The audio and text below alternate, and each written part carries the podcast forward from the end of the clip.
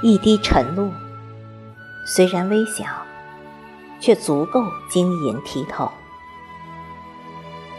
如果落在小草上，就会深入土壤，滋润草的根苗；如果落在荷叶上，就可能融入水中，流向长江、大海。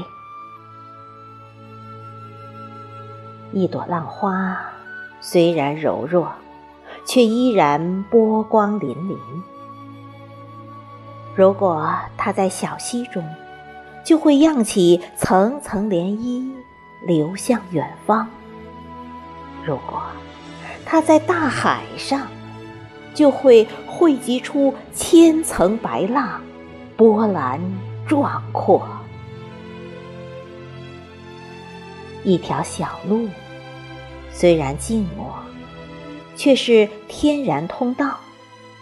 如果在山顶中，就会蜿蜒而上，通向山的顶峰；如果在田野间，就一定通过弯弯曲曲，通向五谷丰收的田地。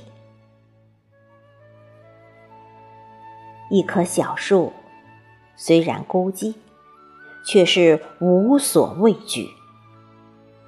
如果在沙漠中，就会让鸟儿在枝间栖息，让鸟儿欢唱；如果在大路旁，就会吸收净化空气，保护人类健康。晨露，浪花。无论在哪里，总会有自己的一份活力，生生不息。小路，小树，无论在哪里，都会拖出一腔热忱，默默付出。